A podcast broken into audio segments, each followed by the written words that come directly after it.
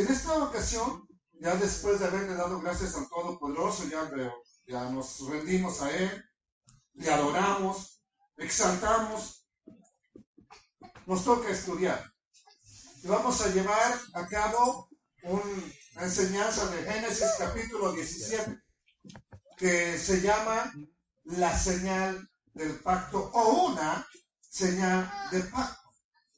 El Eterno ya ha establecido su pacto con Abraham, ya desde que lo sacó de la tierra de los caldeos, le habló de un pacto. Este es mi pacto contigo. Yo voy a ser tu Elohim, yo voy a ser tu Dios, te voy a engrandecer, voy a engrandecer tu nombre y tú vas a ser bendición a las naciones. Entonces, en el estudio de hoy vamos a ver algunas implicaciones de otro pacto que el Eterno hace con Abraham. Y lo importante para nosotros es lo siguiente, que por la fe en ese descendiente de Abraham, que no es Isaac, que no es Ismael, sino que es el Mesías Yeshua, por la fe en ese descendiente de Abraham, nosotros también nos convertimos en descendientes de Abraham. Dije, por la fe, por la fe en ese hijo o descendiente de Abraham. Eso significa que lo que aprendamos con respecto a Abraham tiene que ver también con nosotros. ¿Qué resultado o qué aprendemos de ese Padre? El Padre Eterno le está dando revelación. ¿Alguien se recuerda cómo terminó el capítulo 16? Dice que Abraham tenía, ¿cuántos años cuando tuvo a Ismael? 86 años. Así acaba. Capítulo 16, ¿verdad? Pero vamos a ver que ahora trae una revelación. ¿Cuántos años después? 13 años después, porque se cometió un error, y eso sí ya lo vimos, y el Eterno no lo oculta. Error es error, y siempre, sea David, sea Abraham, sea Isaac, sea quien sea, Él lo va a decir. Punto. Abraham cometió un error. Y deja de hablar de 13 años. 13 años que no se le aparece. Se siente largo, ¿verdad que sí? Pero ese fue el resultado. Sin embargo, ahora viene con revelación. Viene con revelación. ¿Y qué va a pasar? Revelación trae también obediencia. Cuando el Eterno te revela algo, es para que lo lleves a la práctica, no para que te gastes. Ah, a mí me habla Dios. A mí me habla el Eterno. Él habla conmigo. A ver, ¿de qué sirve que tu hijo te escuche todo lo que le diga? Sí, y hasta te diga, sí, sí, papá. ¿De qué sirve si nada de lo que le dices pone en práctica? A ver, dímelo tú a mí, dime.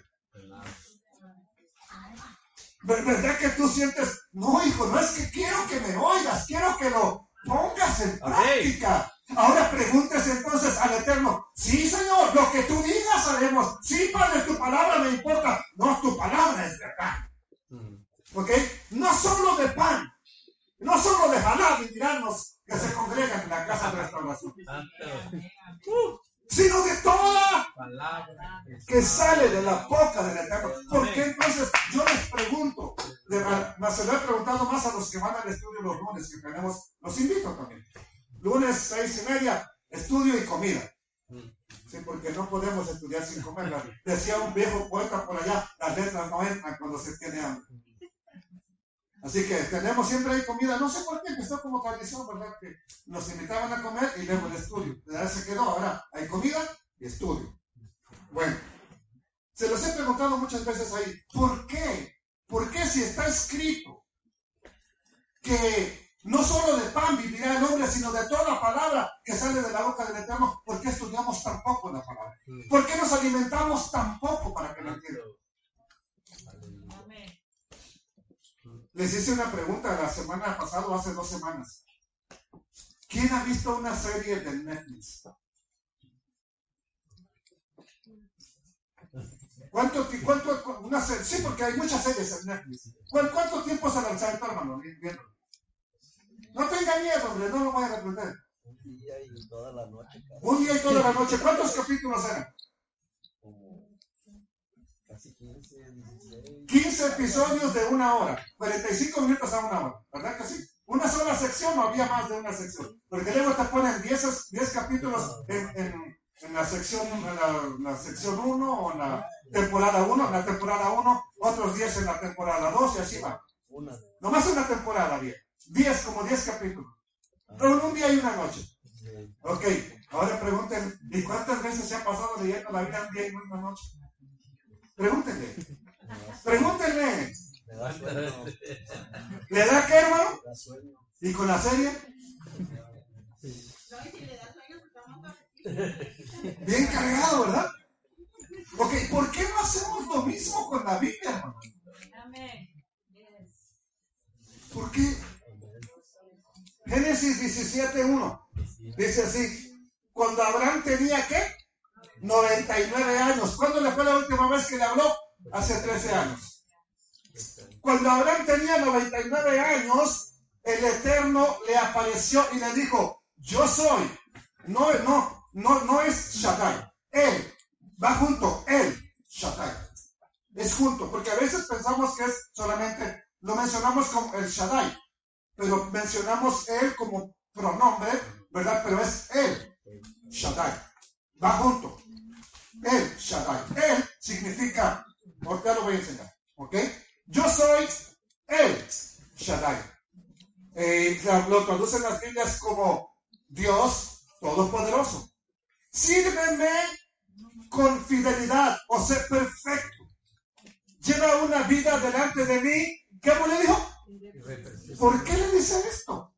Si hace 13 años que le habló, lo último que vemos es que había conflictos en su hogar. Entonces, en ese tiempo tuvo una falla y grave. Ahora le aparece y le dice, bueno, ¿quieres comunión? ¿Quieres revelación? Anda delante de mí de manera perfecta. Vive delante de mí de manera perfecta. Tu Biblia, las Biblias, traducen el Shaddai, el, que tenemos la Al- Aleph, Lamed, ¿sí? Que con la vocalización que tiene sería el. Y aquí tenemos Shaddai, el Shaddai.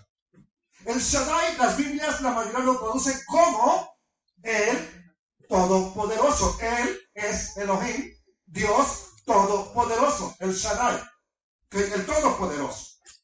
Pero viene de tres palabras. Una es la palabra Él. ¿Qué significa Él? Tiene que ver con Elohim, con Dios. Entonces, Él significa Elohim. ¿Ok? La siguiente palabra es solamente una sola letra. Es la letra Shin, que es ah, o significa aquel. Entonces tenemos Elohim, es aquel, aquel que. Luego tenemos la palabra Dai. ¿Y qué significa la palabra Dai? Creo que ya no me cabe. Así esta es la tercera. La palabra Dai significa suficiente. ¿Suficiente para qué? A ver, yo tengo un Elohim que es suficiente. Ahora pregúntate, ¿suficiente para qué? ¿Para qué? Pero, dilo, dilo, pero dilo, dilo. ¿Suficiente para qué? Él me sustenta. Él es, él es, él puede hacer todo. ¿Cuándo? Amén. En todo tiempo. ¿Cómo? Cuando él quiera. Amén. En todo momento. Amén. Ahorita si quiere. Mañana si le place. Él es suficiente. Cuando necesite salvación, Él me salva. Cuando necesite sanidad, Él me sana. Cuando necesite sustento, Él me da ¡Sí, sustento. aleluya! Cuando necesito comida, Él me da de comer. Cuando necesito que alguien me consuele, me manda a alguien que ponga su mano en mí y me dé una palabra. ¡Aleluya! Él es el todo suficiente. Entonces, eso es lo que significa el Shaddai. El Elohim que es suficiente. Otro aspecto importante de este atributo, el Shaddai, el todo suficiente, es que se revela o se va a revelar a tu vida a través de circunstancias. ¿Ok? Porque Él es el Elohim suficiente en toda circunstancia. Puede usar una enfermedad para revelarse a tu vida. puede usar un sueño, puede usar un, ah, hasta una herida, alguien que te hiere para revelarse a tu vida. Puede usar un conflicto que pasó en el hogar para revelarse a tu vida. Aleluya. Y lo ha hecho. A veces estamos súper bien en la familia y nos estamos, nos empezamos a alejar del eterno. Vienen los conflictos. ¡Ay, Dios! ¿Por qué? Bueno, está revelándose a tu vida. ¿Ok? Y lo hace porque Él es el todo suficiente. Lo conocemos por experiencia. Lo conocemos por lo que Él ha hecho en cada situación de nuestra vida. De otra manera, nomás oiríamos hablar, bueno, hay un Dios que puede, que puede, que ha hecho. Sí, pero a mí no me ha hecho nada. Sin embargo, podemos decir, ha hecho cosas grandiosas en mi vida. ¿En la tuya? Amén. ¿En la suya, Mari? También.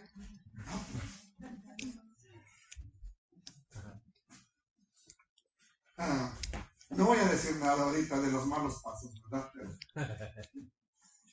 Después, ah, eh, eh, Abraham nunca conoció al Eterno como con esas cuatro letras, como te- el tetragramatón que se conoce. Yo te iba a ver. Él nunca lo conoció así. Solamente lo conoció por él, Shaddai. Abraham es la única revelación que tuvo. Ahora, después a Moisés le va a decir, ¿verdad? Cuando, le, cuando él dice, yo que yo llego con tu pueblo Israel y me van a preguntar, ¿quién te envió? ¿Qué les voy a decir cuando ellos me digan eso? Entonces les vas a decir, Bayomer Elohim, el Moshe, y le habló el Eterno a Moisés, Heye Asher Heye. Bayomer Ko Tomar, Lipnei Israel, Heye Shlahani, Alejem. Ah, Eheye Slahani me envió Alejem a ustedes. Él me ha enviado a ustedes. ¿Quién? Yo seré. Lo han traducido las- al español como yo soy el que soy. Pero él le dijo, seré el que seré. No, no soy el que soy. Es un verbo que está en futuro. Seré el que seré. Necesitas agua de la roca, seré la roca que te provee agua. Necesitas pues, sombra en el desierto, seré la nube que te provee sombra en el desierto. Necesitas luz, seré la columna de fuego que te provee luz en el desierto. Seré el que seré. No soy el que soy, seré el que seré. Bueno, en Génesis, ¿verdad? Ah, lo conoce así, el Shaddai, el Todopoderoso, el que es suficiente para todo. Y ese atributo del Eterno se lo revela a Abraham. Abraham, yo soy suficiente para ti en todo lo que necesites. Pero le dice en el versículo 1, cuando Abraham tenía 99 años, el Eterno se le apareció y le dijo, yo soy el Shaddai, el Dios Todopoderoso. ¿Qué más le dice? Aparte de revelarle ese atributo, yo puedo hacer todo por ti. Cuando tú necesitas algo, pídemelo a mí. Yo puedo hacerlo todo por ti. ¿Qué le dice de- inmediatamente después de que le revela, yo soy el Shaddai? ¿Qué le pide? Camina.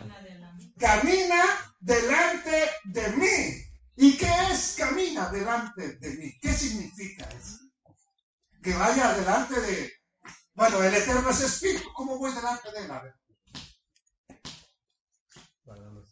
Camina delante de mí y lleva una vida ¿qué? Intachable. Hay dos cosas que necesitamos saber aquí. Normalmente la palabra caminar en la Biblia, en hebreo, es la palabra halak. Halak significa caminar, desplazarse, andar. ¿Ok?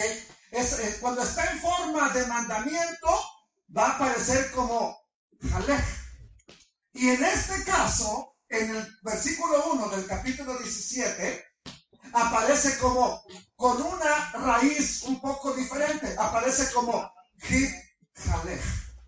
O sea, tú vas a caminar delante de mí. Pero ese hit halek le habla de, un- de- ir en ambas direcciones. Cuando vayas o vengas, tienes que, que hacerlo sabiendo que yo estoy delante de ti. Que yo te estoy mirando. Hit Caleb, te estoy mirando. Si vas o vienes, yo te voy a estar observando. Y en tu forma de mandamiento, como lo tenemos aquí, significa una experiencia completa. Con lo que camines, lo vas a vivir conmigo. Mm. Lo que tú vivas, lo vas a vivir experimentándolo conmigo. La pregunta es esta. ¿Queremos ese tipo de caminar nosotros? ¿O solamente queremos un caminar de cada ocho días, o cada mes, o de una religión? ¿Qué queremos? Bueno, camine. Delante del Eterno, no importa si vas o vienes. Camina significaría, hit Caleb significa camina en todo lugar, delante de mí, reflexionando cómo lo estás haciendo. Eso cambia las cosas porque nada más camina delante de mí. ¿Alguno de ustedes ha visto a su hijo caminar delante de ustedes? Al nieto. Lo tienes que perseguir porque se te va. ¿Eh? ¿Han visto así el, el- al pobre hermano en ahí va, ahí va con el pie y la rodilla y, el, y el- todo el cuerpo que le ven y el niño sale corriendo y él quiere alcanzarlo. Manda la hermana, Erika, el niño. Aleluya. No es ese el caminar que quiere el Eterno. Ah, mi hijo ya sabe caminar, corre, hijo. No, camina reflexionando. Amén. Aleluya. Reflexionando qué, cómo estás caminando. Amén. ¿Cómo lo estás haciendo? Entonces, en la medida que Abraham responda a ese caminar del Eterno, también el Eterno responderá. Eso es lo que es, esa es la explicación de Caleb. Tú caminas, vas a reflexionar lo que estás haciendo. ¿Por qué? Acuérdate que cuando, cuando hiciste la cuestión con Agar, no reflexionaste. No oraste. No pediste la revelación. Y yo no, pues, no voy a intervenir en la decisión que hagas. Pero si tú caminas delante de mí reflexionando, en la medida que tú camines, yo voy contigo. Yo te acompaño. No voy a correr detrás de ti, no. Yo voy contigo en la medida que tú vas caminando y reflexionando. Aleluya. Dice en la Biblia y dicen en la iglesia, de pronto, el ángel de, de Jehová acampa alrededor de los que le temen y los defiende. Se suelta en el carro la persona y empieza a correr. El ángel del Eterno va conmigo. Pues empieza, a se, se dice el límite 70, ya iba a 90, dice 75, ya llegó a 110. Ah, El ángel del Eterno va conmigo. ¿Dónde quedó el ángel? Ah, cuando él vio que tú ibas violando el límite de la velocidad, dijo, yo no voy a ir con un violador. Amén. Aló, Así es. se bajó. ¿Qué, qué- quieres que vaya contigo? Regrésate. Allá donde lo dejaste. Y vete, vete al límite. Y va a ir contigo. Él no te va a perseguir. Ah, mira qué, qué bueno salió mi hijo. Me lo voy a inscribir en Fórmula 1. No, él no te va a perseguir. Tú tienes que caminar reflexivamente delante de delante de él. Aleluya. Ahora, hay dos cosas importantes en el versículo 1, que las tengo subrayadas aquí. Valleje también. Valle, Valleje también. ¿Qué significan esas dos palabras? Bueno, dice, sé perfecto. La palabra tam, tam, también es plural. Sería perfecciones. Por ejemplo, dabar es palabra, da- debarir es palabras.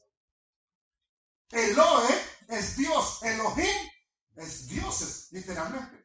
Esta- estas dos palabritas, I, M, es plural. Entonces camina también en perfecciones. Ese término en singular, lo repito aquí, eh, tam, habla sobre alguien que es dependiente. Póngame atención porque esto no quiero confundirlo. Alguien tam o también no significa perfecto, así como nos tradujeron al español, sino cada vez que camines, tú depende de mí. Y vamos a verlo, es- esto es bien importante. Habla de alguien que es dependiente, que depende de alguien, en este caso, no que depende del pastor o del rabino o del maestro o del profeta, que depende de quién? Del Shaddai, porque Amén. es el Shaddai el que le está hablando. Alguien que depende de alguien, en este caso, que va a depender de quién? Del Eterno. Y el Eterno le dice, ¿verdad? Este, hacer, cuando usted mira algo que está bien, ¿cómo le hace? Oh, ahora es dedito, ¿verdad? Pero antes se hacía así. Ahora ya es dedito, le hace unas Perfecto. Bueno, el Eterno está diciendo, se camina dependiendo de mí.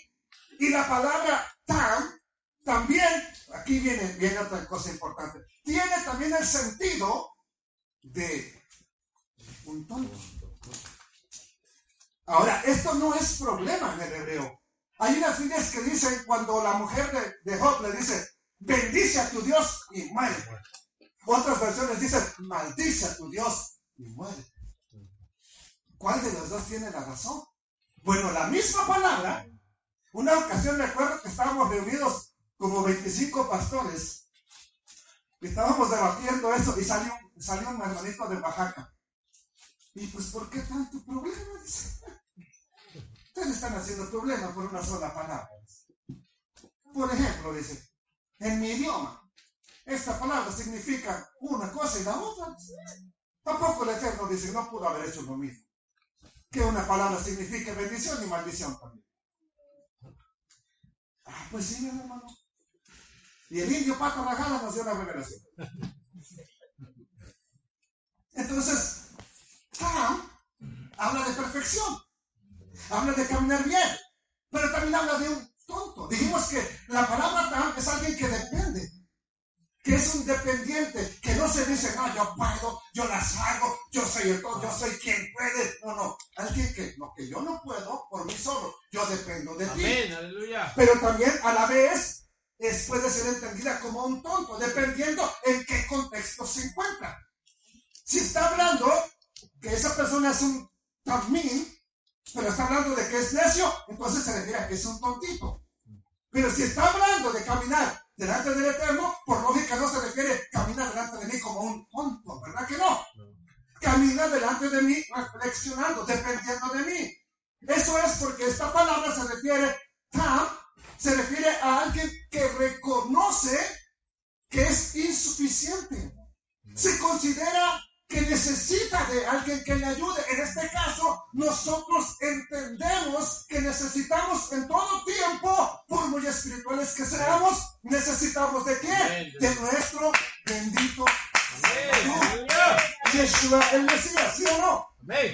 Ahora, él, el Mesías Yeshua, mencionó a estos también como los pobres en espíritu. Así que esta palabra tam es alguien insuficiente. Y cuando logra reconocer, yo no puedo solo. Usted ha visto personas que verán, no voy a hacer esto porque yo puedo. Bueno, cuando esa persona reconoce que no puede solo, esa persona va a depender. Cuando yo no puedo, que le, digo a alguien, échame la mano. Ayúdame, help, help me. ¿Sí o no? ¿Por qué? Porque no puedo solo. Pero cuando tú sientes que puedes solo, le ayudo. Quítate, quítate, no me estorbes. Vas a decir como mi abuela, mucho ayuda al que me estorba. Así me decía. ¿no? ¿A usted nunca le dijeron así? Bueno, qué bueno que no se lo dije. Cuando esa persona logra reconocer que no puede solo, va a depender de quién? Del Shaddai. Del que, es, del que sí puede, del que es suficiente. ¿Y qué va a pasar? Y esa persona que reconoce su insuficiencia depende del Eterno para caminar. Y eso hace que vaya caminando en perfección. Amén. Aleluya. O sea, no nos perfeccionamos solitos. Es el Eterno quien nos ayuda. Cuando dependemos de Él, es Él quien nos ayuda en Amén. la ah, perfección. Amén. ¿Cómo lo dijo el Mesías? Hablando en los mismos términos. Él lo dice así. Mateo 5, 3. Bienaventurados son los pobres en espíritu. O sea, el que reconoce, no puedo solo. El que reconoce, yo no lo hago por mí mismo. Soy teólogo, soy doctor, soy pastor, pero no lo hago sin ti, Señor. Bienaventurados los pobres en espíritu. ¿Por qué? Porque de ellos es, ¿qué cosa? El reino de qué? De los cielos. ¿De quién es el reino de los cielos? De aquel que reconoce, Señor, yo te necesito. Yo voy a esforzarme por caminar bien delante de ti, pero no puedo sin ti. Te necesito a ti. Entonces, ¿qué más le dice el Eterno a Abraham? Ya que dice, camina delante de mí, no siendo tú el que todo lo puede, reconociendo tu insuficiencia. Y también que lo traduzcan perfecto. El problema es que perfecto, ¿a los ojos de quién? Camine usted hoy obedeciendo a la escritura. ¿Usted cree que para la sociedad usted es perfecto?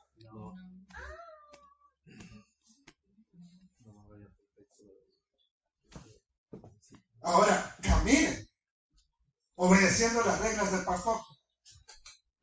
¿Es perfecto? Tampoco, ¿no? Camine obedeciendo las reglas de los derechos humanos. ¿Es, perfecto? No. Entonces, aquí la cuestión es, ¿a quién, delante de quién quiero ser perfecto? Exactamente. Versículo 2. ¿Ok? Ah, les pongo en hebreo porque a veces solamente en hebreo se nota. Por ejemplo, aquí tenemos de aquí.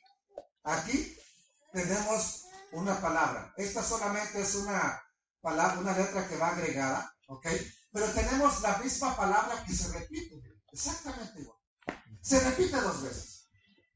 Y en español no se nota, nada más te ponen, por ejemplo, aquí está hablando bimeot, meot. Mucho, mucho, como se dijéramos en español, mucho, mucho.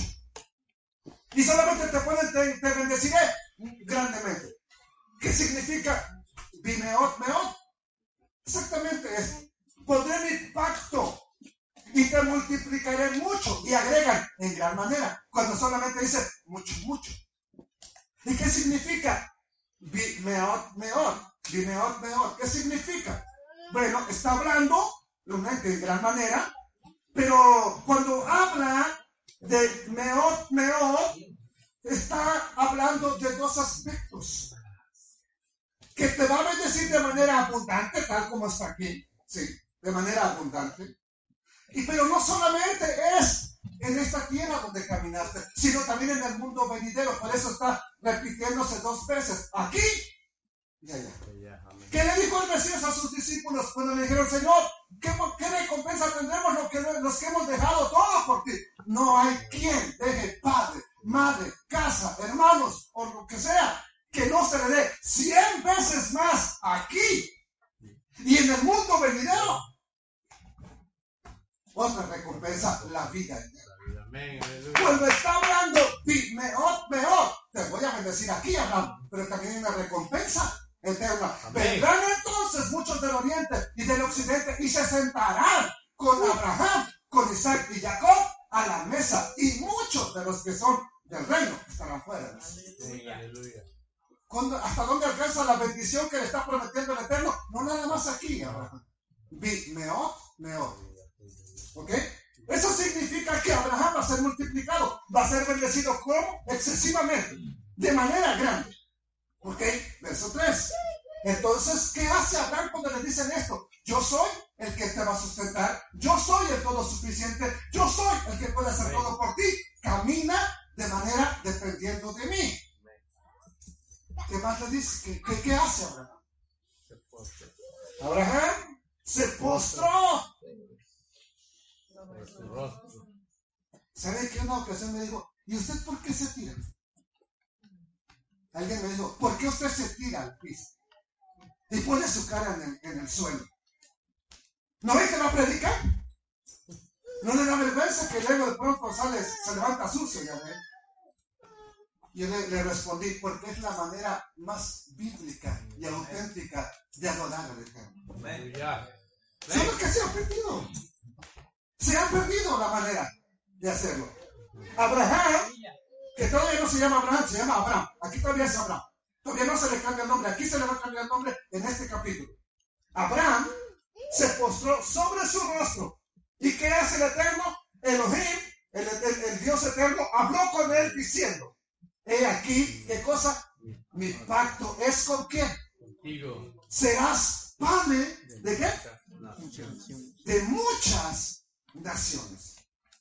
Abraham de inmediato le adora, cae rostro a tierra y vean el resultado. Vamos a verlo en hebreo. Dice, ah, lo tenemos desde aquí. Be- Bejayita Leab. Leab, jamón, jamón como, casi como jamón de, que se come en sangres, pero claramente que es con una, una G, una H.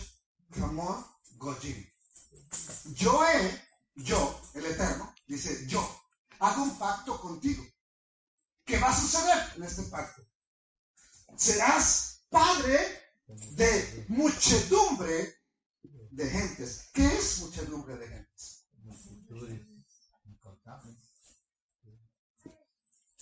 Ahora, ¿el Eterno engañó a Abraham o le dijo la verdad? Porque uno nada más piensa, bueno, sí, le dijo muchas cosas a Abraham, pero nada de eso se cumplió. Y nada más pensamos, bueno, tiene los hijos de los árabes, que son los hijos de Ismael, y los judíos, que son los hijos de Isaac. Pero él no le está por, ¿por qué no le dijo como a, como a la esposa de Isaac, como a Rebeca? Dos naciones tienes en tu vientre. Uno, el, el mayor, servirá al menor. ¿Por qué no le dice aquí? Van a salir dos naciones de ti sino le dice multitud, muchedumbre de, de, gentiles, de goyín, de pueblos. No dijo de judíos, de naciones. Yo hago mi pacto contigo. Hay una frase aquí está, jamón, goyín, que repito, que es naciones. Porque en ese momento no había judíos, no había israelitas, no había hebreos. A- hebreos viene tomado de Abraham, que él es hebreo, porque él cruzó de donde vivía a la tierra de Canaán. Y le empezaron a llamar el hebreo. Pero él ni siquiera sabe que es hebreo o no se identificó como hebreo. Entonces su descendencia después de él va a ser los hebreos. Pero no hay judíos. No hay nada de eso en el tiempo de Abraham. ¿Qué es lo único que hay? Naciones. Tú vas a ser padre de naciones. ¿Qué más? Ahora le cambia el nombre con respecto a este, a este pacto. Le dice, Velo Yicare. Velo, aquí lo tenemos, Velo Yicare. Yicare.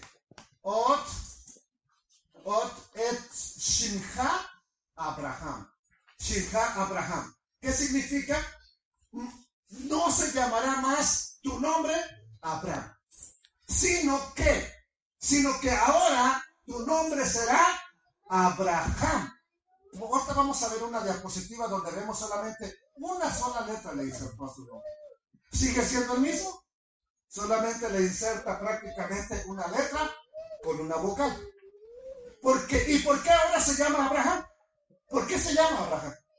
Antes se llamaba Abraham, ¿por qué ahora el Eterno le cambia el nombre por Abraham? Aquí está la respuesta.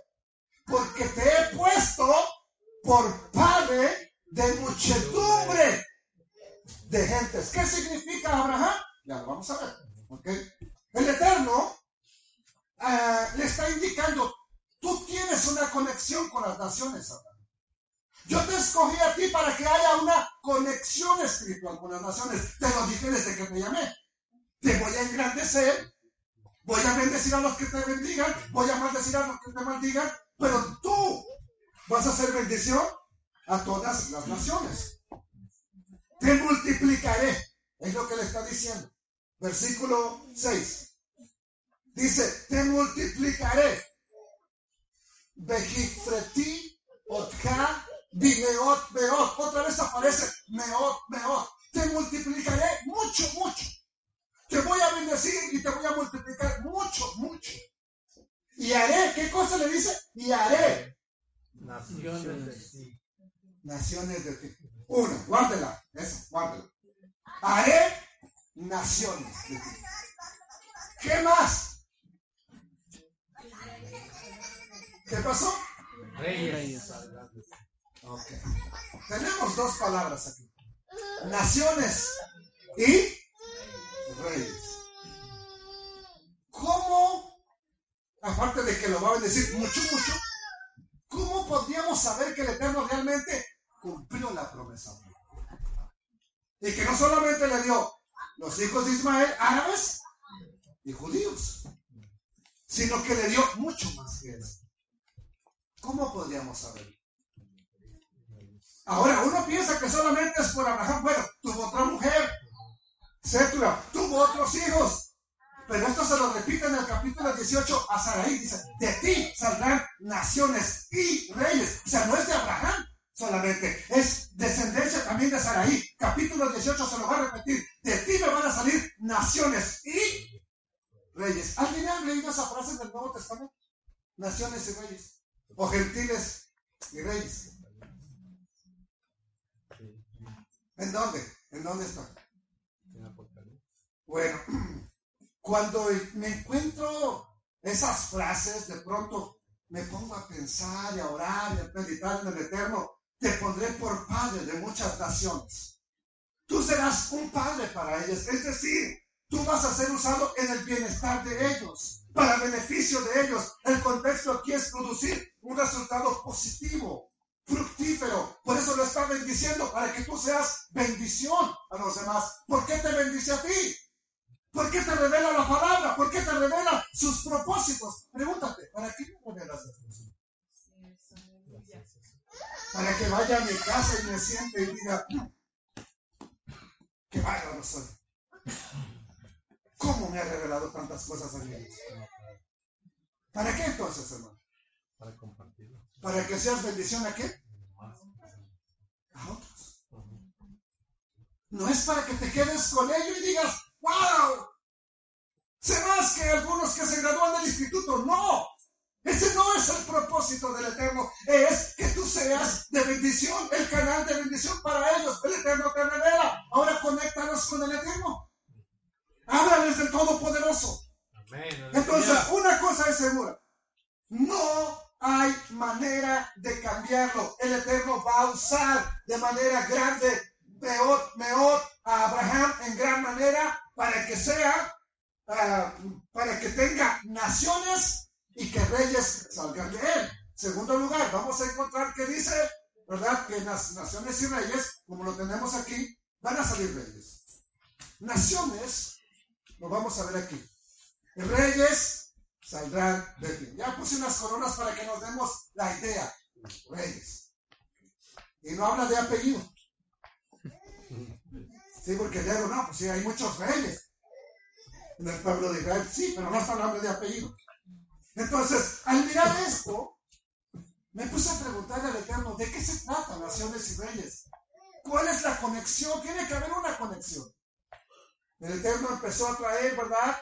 A nuestra, mente, a nuestra mente, por medio de la palabra, naciones saldrán de ti, luego reyes vendrán de ti. ¿Con cómo se conecta? Bueno, hay pasajes de la escritura, por ejemplo, Éxodo 9.5, donde dice, ahora bien, si me obedecen y cumplen mi pacto, ustedes serán mi, mi tesoro o mi especial tesoro entre todas las naciones de la tierra, porque toda la tierra me pertenece. Vean los versos 6, como dice, ustedes serán mi reino de qué? De sacerdotes. Mi nación santa. Serán un reino de sacerdotes y gente santa, dice el rey de manera. Este es el mensaje que debes transmitir aquí a los hijos de Israel.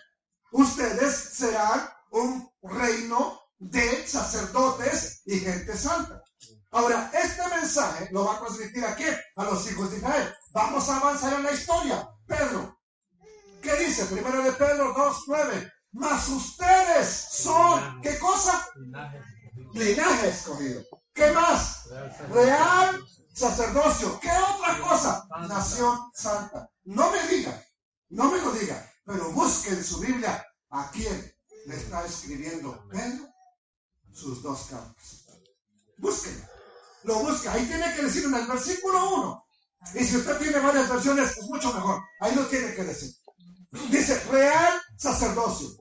Pueblo adquirido por Dios para que anuncien. ¿Para qué nos escogió? Para que anuncien. ¿Qué cosa? Las virtudes de aquel que los llamó de las tinieblas. ¿A qué? A su luz admirable. Bueno, ¿qué significa naciones y reyes? Estas dos palabras se tienen que tener en mente porque las vamos a encontrar ahí, en el llamado Nuevo Testamento. Ahora, hay una misión específica cuando Jacob bendice a los hijos de Safnab Panea. ¿Quién es Safnab Panea? Es el famoso José, que a Faraón se le tiene la idea de cambiarle el nombre, porque no quiere que lo vean como un hebreo, quiere que lo vean como un egipcio. Por eso cuando llegan sus hermanos, como usan traductores para comunicarse, ¿y cómo se llama él? Si le hubiera dicho, se llama José. José, qué coincidencia. Pero les preguntan, ¿cómo se llama? Se llama Safnat Panea. Safnat Panea. Sí, el dador de la vida, el que, el que da la vida, el que sustenta con pan. Oh, ok, está bien. ¿Lo reconocen sus hermanos? No lo reconocen. ¿Por qué? Porque Faraón le cambió el nombre. Y eso es una forma profética como el Eterno ocultó las cosas aún del pueblo judío. Que hizo Roma vino, le cambia el nombre al Mesías, ahora se llama Jesús. Llegan los judíos, ¿y ese quién es? Es Jesús el Salvador. Jesús, un judío. No, pero él no puede ser judío. Tiene nombre de mexicano. Todo eso ocurrió.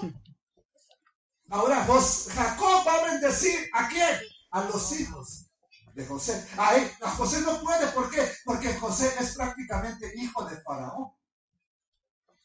Pero a los que sí puede bendecir es a los que adopta a Efraín, el hijo menor, y a Manasés, el hijo primogénito.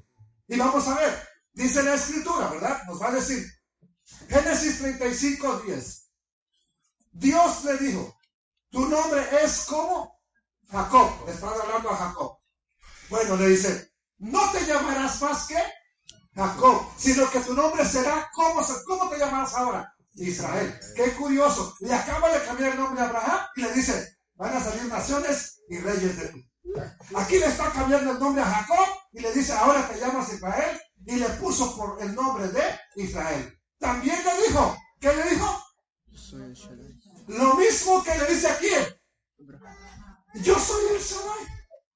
Le está diciendo lo mismo exactamente a Jacob. Ahora se llama Israel. Sé fecundo y multiplícate. Una nación. ¿Cuál nación? Una. Ya la sabemos. Israel.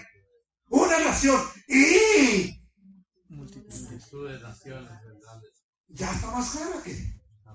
No nada más una. No nada más Israel. Sino que aparte van a salir naciones de ti el Eterno está engañando o dijo la verdad y somos nosotros los que no nos hemos puesto a indagar qué pasó en la historia. ¿Y qué más le dice? Y reyes saldrán de tus entrañas. La tierra que le di a Abraham, a Isaac, te la daré a ti y a tu descendencia después de ti. ¿Por qué no le dijo lo mismo a Isaac? Porque Isaac es una sombra profética del Mesías. Por eso, por eso a él lo trata de manera diferente a Isaac. Él es el hijo amado del Padre, Él es el que está dispuesto a ir a morir, el que no reniega, incluso carga la madera, carga la cruz, para que me entienda, carga la leña. Él está dispuesto a obedecer. Por eso estas mismas palabras no se las dice a Isaac, se las dice al nieto de Abraham, a Jacob. Y le dice entonces, ¿verdad? Yo te, yo soy el Shaddai, te multiplicaré. Una nación, multitud de naciones vendrán de ti, reyes saldrán de tus entrañas. Ahora, este Jacob, este Israel, adopta a quién? A los hijos de José. Los adopta y los bendice como hijos de él. Incluso le dice a José, estos hijos tuyos son míos. Y después que nosotros van a ser tuyos, pero estos van a ser contados como tribus, como Rubén, como Simeón, como Leví. no, como Leví no. Leví dejó de ser tribu, porque se dedicó a servir como sacerdote.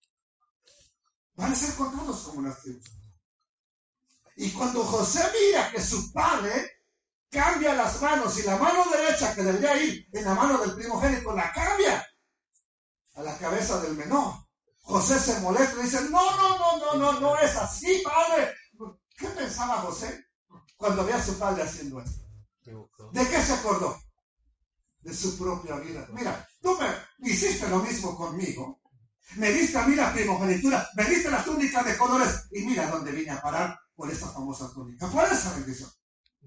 Ahora lo estás haciendo igual con mis hijos. Oh, no, no, no quiero peleas entre ellos. No así, Padre mío. ¿Y qué le dice, qué le dice Jacob? Jacob le dice, yo sé lo que estoy haciendo, hombre. Miren, pero viendo José que su padre ponía la mano derecha sobre la cabeza de quién? Del menor. Esto le causó qué cosa? ¿A quién le causó disgusto? A José. Y tomó la mano de su padre, la agarra, se la quiso quitar y cambiarla. Para cambiarla de la cabeza de Efraín a la cabeza de quién? De aquí a acá.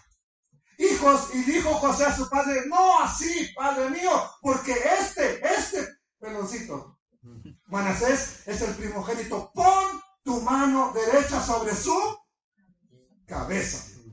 ¿Qué hace Jacob? Dice en el versículo que sigue, más su padre, ¿qué cosa? No quiso. Y dijo, lo sé, José, lo sé, hijo mío, lo sé. También él, ¿quién él? Manasés, vendrá a ser qué cosa? Un pueblo. Y será también qué cosa? Engrandecido, pero, pero, pero, su hermano menor. ¿Quién es el hermano menor? Efraín será más grande que él y su descendencia de él, de este Efraín, que se van a formar. ¿Quién es Efraín en los dos reinos de la Biblia?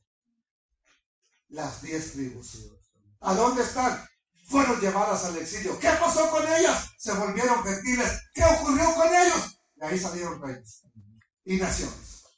De él específicamente del hijo menor. Por eso lo bendice, dice, es más, aquí da una palabra a, este Efraín, Yedagú.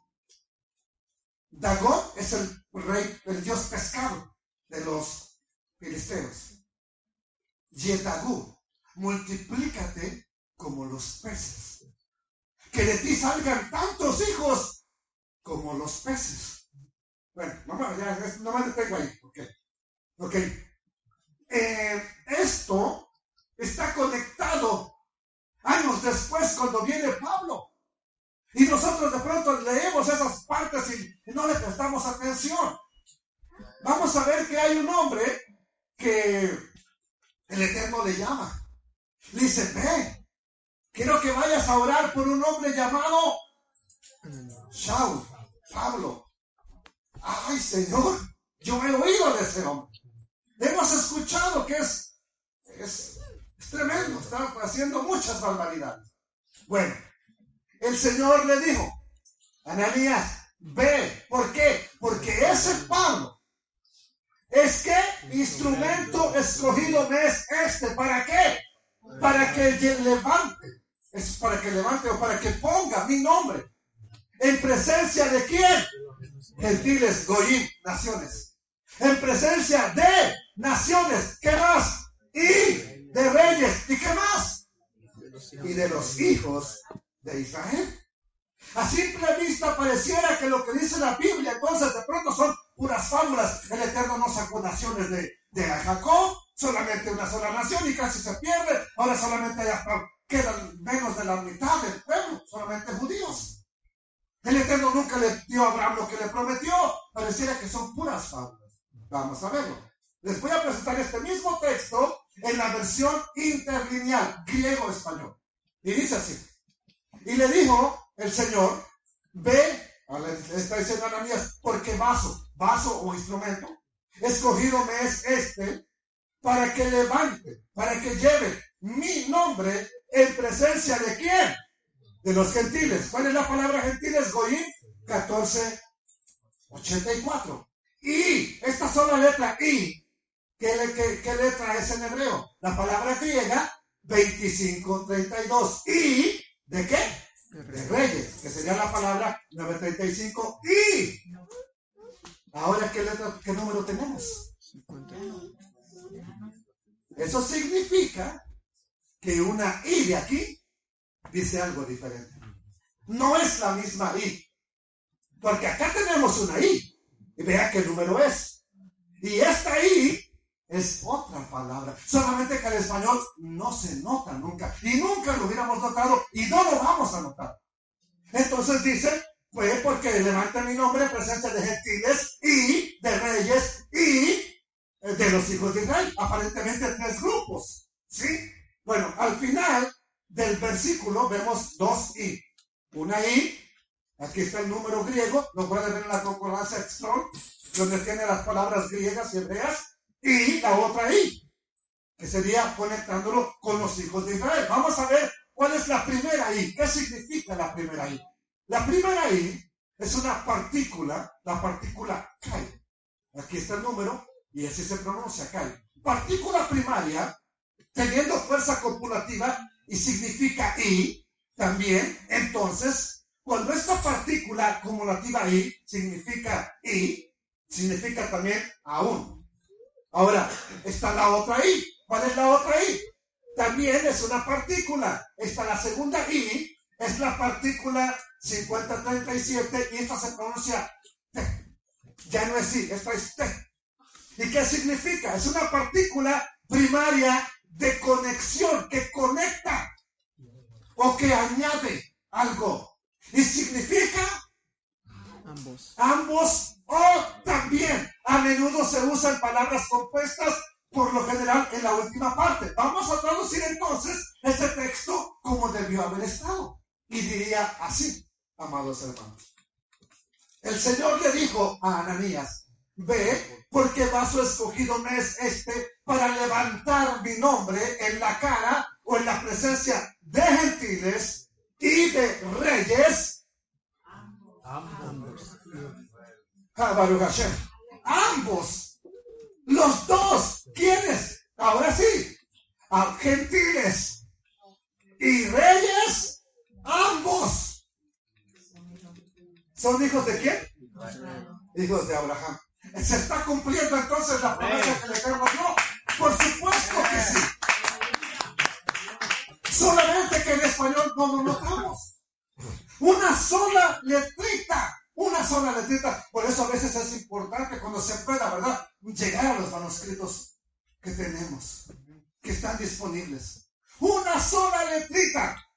Te multiplicaré en gran nación, en gran manera, le dijo a Abraham y a Jacob, de ti saldrán naciones y reyes. Le dijo a, a Ananías, ve, porque él va a ir ante gentiles y reyes y los hijos de Israel. Pero hasta ahí sería el Señor ve, instrumento escogido me es este para levantar mi nombre en presencia de gentiles y de reyes. Ambos son hijos de qué? ¿De dónde salieron estos? ¿De dónde salieron estos? Y estos. ¿De dónde salieron? ¿De qué, ¿De qué grupo salió? ¿Del grupo de Judá o del grupo de Efraín?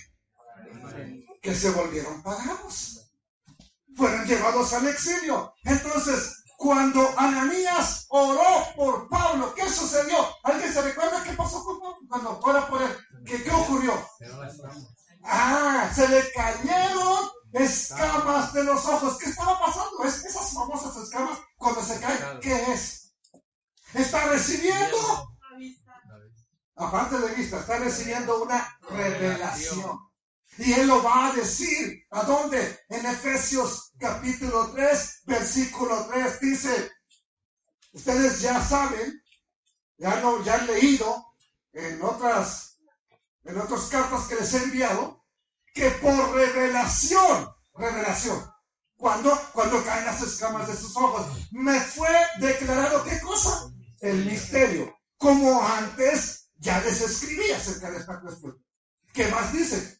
si ustedes lo leen, lo van a poder entender cuál sea qué cosa. Mi conocimiento, lo que llegué a entender del misterio del Mesías. Ahora, era un misterio, pero ya no lo es. ¿Ok? Era. Ya se le reveló a Pablo y a los discípulos. Por eso al principio la gente, los judíos no querían que Pablo fuera a las naciones. Después le dicen, hermano Pablo, dame la mano, le dijo Pedro, tú vas a los gentiles, yo me quedo aquí a predicarle a los judíos. ¿Por qué fue Pablo allá? Porque a él le fue revelado un, ¿qué cosa? Misterio. Incluso cuando él quiere ir hacia Asia, le dice el Espíritu Santo, no, no, no, te me vas para Macedonia, te me vas para Filipo. ¿Por qué? ¿Qué tiene el Eterno de Filipo en esa área de Macedonia, en esa área de los, de los este, espartanos? ¿Qué tiene el Eterno ahí? Le recomiendo que lea la carta, la- los libros de Macabeos. Va a ver que ahí uno de los espartanos, rey de los espartanos, le dice al sumo sacerdote de Jerusalén, yo sé, y tú también lo sabes, que somos hijos de Abraham. Que somos de la misma, del mismo padre. ¿Quiénes estaban allá? Los que antes un día fueron las tribus perdidas de la casa de Israel. Los tribus perdidas de Efraín están allá. Pablo lo entiende. Pablo se lo, Pablo se lo revela. ¿Qué nos dice la escritura? Me fue declarado un misterio. Ustedes ya lo han leído. Misterio que qué? Que en otras generaciones, aunque lo hubieras buscado, no hubiera sido revelado. Misterio que en otras generaciones no se dio a conocer a quién? A los hijos de los hombres. Como ahora, en este tiempo, en el tiempo de Pablo, de Pedro, de Juan. Es revelado a quién? a sus santos apóstoles y profetas. ¿Qué cosa? ¿Qué, qué les fue revelado? ¿Qué les fue revelado? Que los gentiles son cohe- ¿Qué es coheredero? Analicemos esta palabra porque luego, luego me he encontrado con personas que no son de la nación de Israel, lo respeto, dicen, nosotros ahora somos los herederos. No, no dijo eso la palabra. Son coherederos. ¿Qué es coheredero?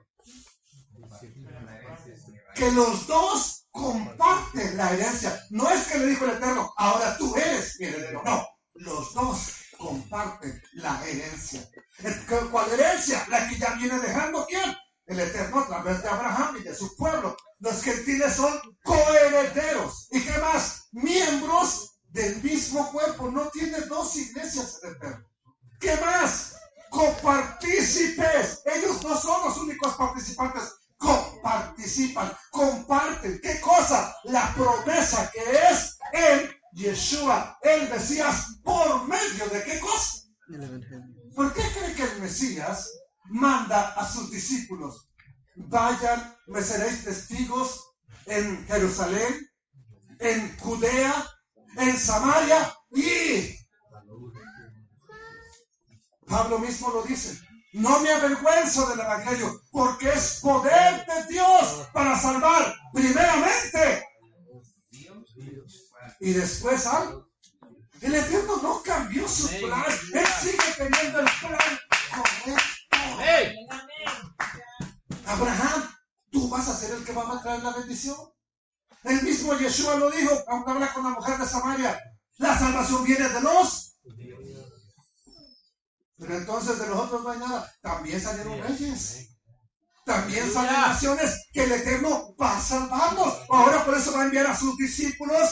De toda autoridad me ha sido dada en el cielo y en la tierra. Por tanto, ir y hacer discípulos a todas las naciones, bautizándolas en el nombre del Padre y del Hijo y del Espíritu Santo, enseñándoles que guarden todas las cosas que os he enseñado. Y he aquí que estoy con vosotros todos los días hasta el fin del mundo.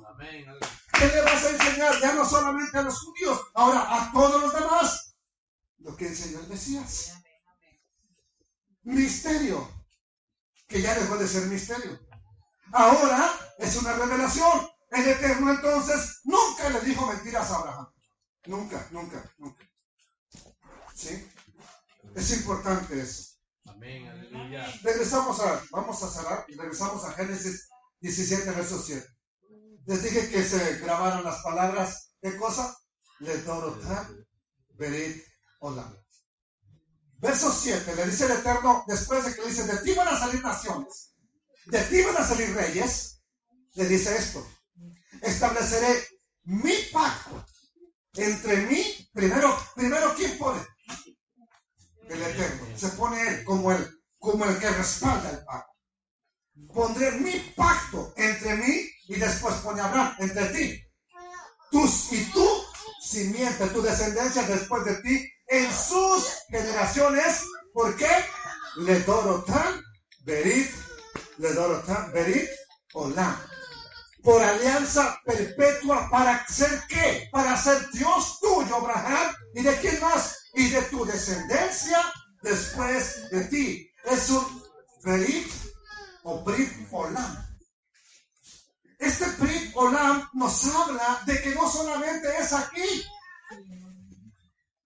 la promesa que le da el Eterno, se le está hablando del Olam, del mundo venidero, como se conoce. ¿Qué va a suceder? No solo es aquí la promesa, que te voy a bendecir.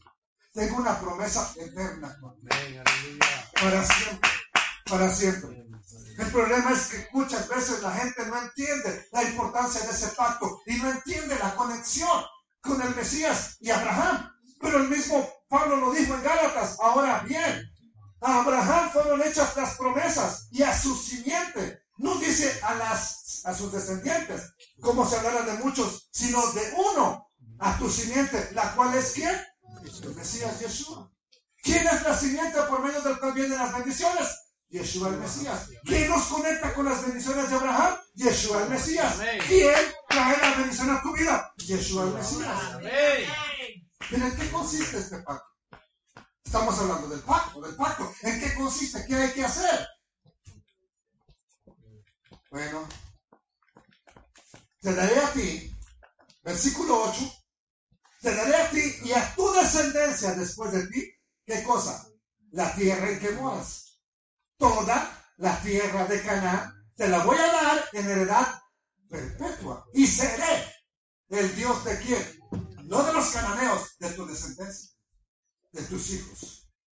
Hay cosas que solamente se notan en hebreo, por eso lo pongo en hebreo.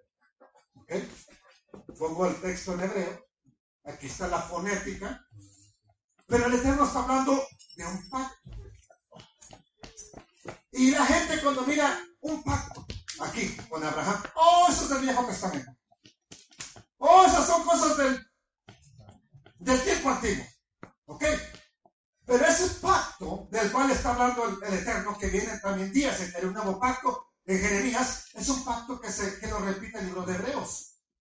Pero este es el nuevo pacto que haré con el pueblo de Israel ese día, dice el Señor. Pondré qué cosa? Mi ley, mi Torah en su mente y la escribiré. ¿En dónde? En su corazón. Yo seré qué cosa? Lo que le dijo Abraham. Y ellos serán qué cosa? Lo que le dijo Abraham. Entonces, ese pacto que Eterno hace con Abraham tiene implicaciones con Jeremías, tiene implicaciones con Daniel, tiene implicaciones con David, tiene implicaciones con los apóstoles, tiene implicaciones con Pablo, pero también tiene implicaciones con el Mesías para contigo. Amén. Aleluya. Lo confirma la carta a los hebreos. Él es el mediador. ¿De qué? Un nuevo pacto. El nuevo pacto. ¿Pero con quién hizo el pacto? El primero. Con Abraham. ¿Y qué le está diciendo? Yo voy a hacer tu Elohim. Tienes que hacer este pacto también. Pero no solamente tú, también tu descendencia. Esa- ese pacto tiene que ver con la tierra, la tierra de Israel también. Te daré a ti y a tu descendencia después de ti la tierra en que moras, toda la tierra de Canaán en heredad perpetua y será el Dios de ellos. A mí me sorprende cuánta gente lee la Biblia, lee estas promesas y nunca reconocen que el Eterno decidió darle la tierra a Abraham y a sus descendientes. Yo no lo entiendo cómo lo leen, pero está bien. El Eterno lo dijo, no fui yo. Ahora, esto tiene implicaciones bi meot meot. ¿Qué significa meot meot? Mucho, mucho. ¿Cuándo? ¿En este mundo? Ahora, ahora sí. Vamos a conectarlo con el Mesías. Dame tres minutos o cinco máximo y acabo. Ahí te va. Ahí te va. ¿Qué nos dijo el Mesías? Padre nuestro Que estás. en los cielos. Santificado sea tu nombre. ¿Cuál reino? ¿Cuál reino? El de, ¿Quién va a reinar? El Mesías Yeshua. ¿A dónde va a reinar? pues no va a vender en el Amazonas. O no va a estar su, su- su palacio en el Amazonas.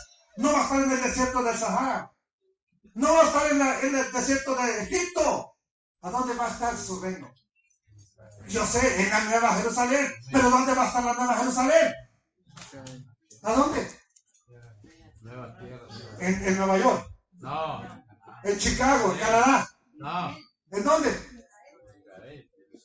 Entonces la tierra de Israel es importante para el Eterno. Sí. ¿Tiene que ver con la promesa del Eterno? Sí. Habla de un pacto. Sí. ¿Salieron reyes? Sí. Amén. ¿Él sigue siendo el Shaddai? Sí. Amén. ¿Él es el Todopoderoso? Sí. ¿Él te sustenta? Sí. ¿Tienes que de Él? Amén. No.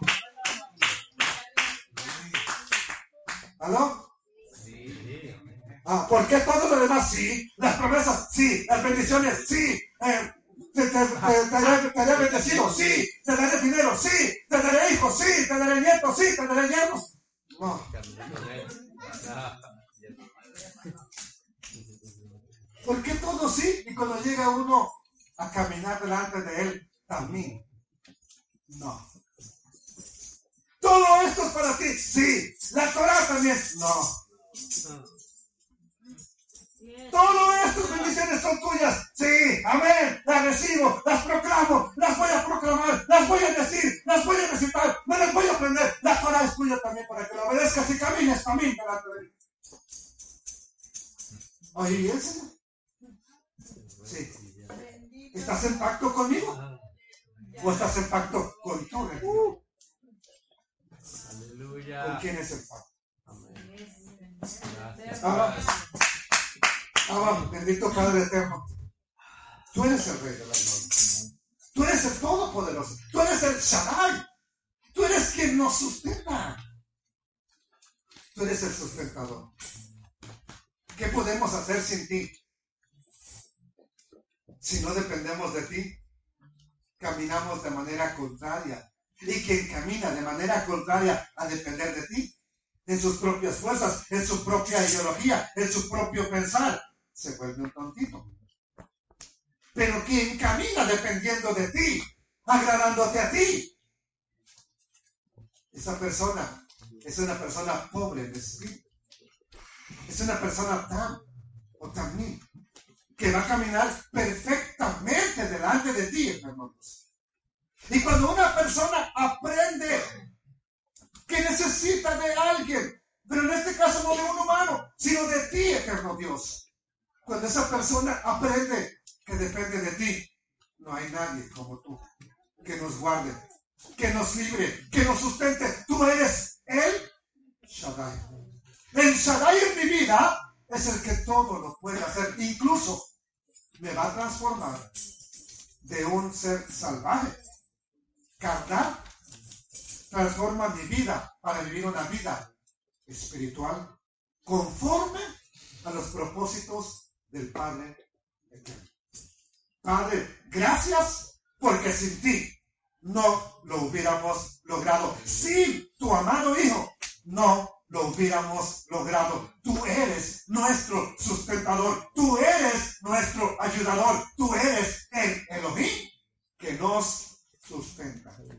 Padre, por favor, trae sanidad a tu pueblo. Por favor, trae fuerzas, fortaleza a tu pueblo para que caminemos en santidad delante de ti, agradándote a ti, pobres en espíritu. Porque venga tu reino. Ese reino lo queremos en mi vida. Yo ya lo quiero. Que sea tu nombre exaltado. Por favor, te suplico por ah, mi hermano Martín, la familia Otero, su amada esposa, la familia Vargas, la familia de mi hermano Alex, familia Martínez, la familia Rodríguez, tanto mi hermano Víctor como mi hermana Rosita, su hijo Besaleel, su nuera, su nieto. Te pido por la familia Castañón, mm, mi hermano Agustín, su hijo Juan, su hijo Mauro, cada uno de ellos, la familia Carrillo, la familia de mi hermana Álvarez, Padre eterno, cada familia, cada familia, necesitamos caminar reflexionando delante de ti, pero dependiendo de ti, Padre eterno, te necesitamos. Te necesitamos, tu pueblo te necesita. Padre, por favor, no importa cuánto aprendamos, no importa cuánto nos reveles, que nunca se nos olvide que dependemos de ti, que tú eres nuestro ayudador, tú eres el Shaddai, tú eres quien nos sustenta. En el nombre de tu Hijo amado, Yeshua, el Mesías, para gloria de Dios Padre. Exaltamos al Padre eterno que vive por los siglos de los siglos. Alguien glorifique al Rey de Gloria.